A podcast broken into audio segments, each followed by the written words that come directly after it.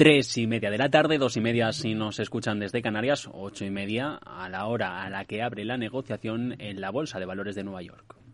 Capital Radio, servicios informativos.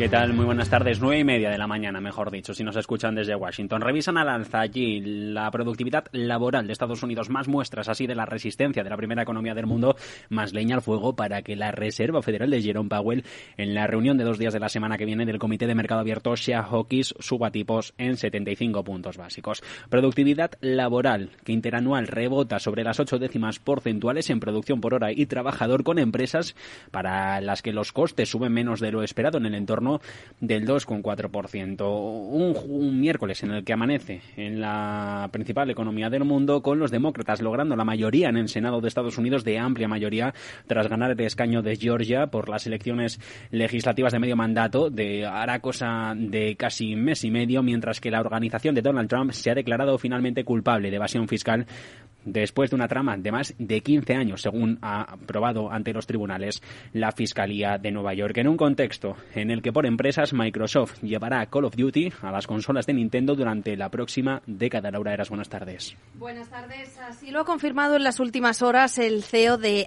Xbox, eh, Phil Spencer. En un hilo de Twitter dicen que tiene la intención de ayudar a llevar más juegos a más gente, elijan como elijan jugar, y que además prometen seguir llevando Call of Duty a Steam en los próximos años. Mientras que se produce un revés para Amazon en Francia, multa de más de 3 millones de euros por abusos de plataforma. Y que a juicio de los reguladores galos presentaban, dicen, un desequilibrio significativo en favor del gigante estadounidense del comercio electrónico. Según un comunicado del Servicio Antifraude del país vecino, la multa es consecuencia del incumplimiento por parte de Amazon de las indicaciones que le había dado el 20 de diciembre de 2021 para corregir las irregularidades que habían constatado en una investigación lanzada un año antes. Todo en un contexto de relaciones bilaterales Estados Unidos por, con Reino Unido. Tras una reunión con el primer ministro Rishi Sunak, ha anunciado que va a duplicar las exportaciones de gas a Londres a partir de 2023 y por problemas con la Unión Europea.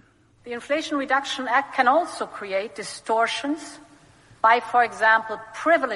se habla de la ley de contra la lucha contra la inflación aprobada recientemente por las cámaras legislativas de Estados Unidos, contexto en el que ha hablado la presidenta de la Comisión Europea esta mañana desde Milán, Ursula von der Leyen, decía que este marco legislativo al otro lado, a la otra orilla del Atlántico va a traer problemas para las economías europeas y que por ello tratan de mantener negociaciones con el Departamento de Comercio de Estados Unidos para poder solventarlas y de esta manera que las empresas del viejo continente no se vean perjudicadas en favor de las estadounidenses. Por resultados, precisamente, nos quedamos en este contexto. contexto. Southwest reinstaura el dividendo casi tres años después de haberlo suspendido. A medida que se recuperan los viajes tras la pandemia de la COVID-19, se pagarán 18 centavos el próximo 31 de enero con un programa en el que también se pondrá en marcha un esquema de recompra de títulos hasta el 30 de septiembre. Mientras que resultados tenemos dos, Campbell Sub por un lado que le va pronóstico.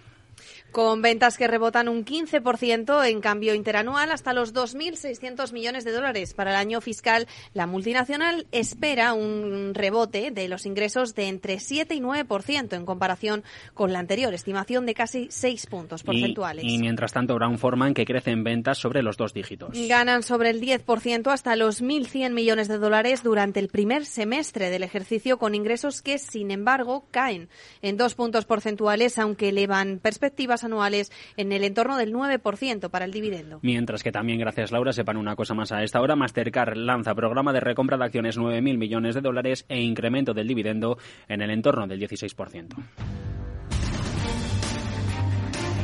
Claves del mercado.